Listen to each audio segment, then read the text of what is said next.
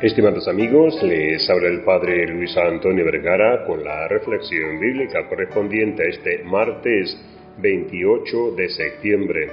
El Evangelio está tomado de San Lucas capítulo 9 del 51 al 56. El corto relato del Evangelio de hoy comienza recogiendo un momento clave de la vida de Jesús, la audacia y la disposición para llevar a su cumplimiento lo que descubre como voluntad del Padre. En el camino hay una aldea de Samaria en la que no le dan alojamiento. Y ante este hecho, la reacción de los hijos de Zebedeo, que podemos traducir sencillamente con un vamos a acabar con ellos, tentación que también puede darse entre los creyentes, la de creer que quienes no comparten nuestras opciones son nuestros enemigos. Y a veces, como personas y como institución, caemos en ella. Y por eso no faltan las críticas, los ataques, las descalificaciones y el menosprecio. Jesús, a quien los samaritanos no le facilitan siquiera la posibilidad de alojamiento nos enseña el modo de posesionarse de Dios. Que alguien no le acepte no significa que merezca ser castigado.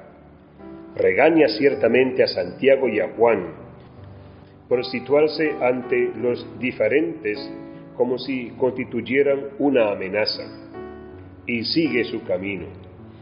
La misericordia prevalece ante cualquier otra consideración a veces nos podemos sentir decepcionados cuando los otros no ven el mundo como lo vemos nosotros.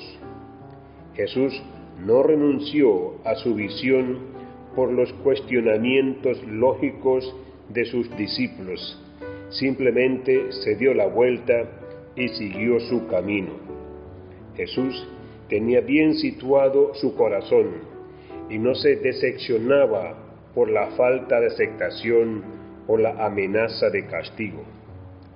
Pienso dónde está puesto mi corazón y le pido a Dios que purifique mis deseos y me dé la fuerza que necesito para perseverar. ¿Esta escena me toca en alguna forma? ¿Cuál es mi disposición para el diálogo, la tolerancia, la, flexibilidad ante situaciones o realidades que chocan con nuestro modo de comprender y asumir la vida? ¿Tengo presente esta manera de actuar de Jesús o me aferro a mi verdad y a la necesidad de defenderla contra viento y marea? Que Dios les bendiga a todos.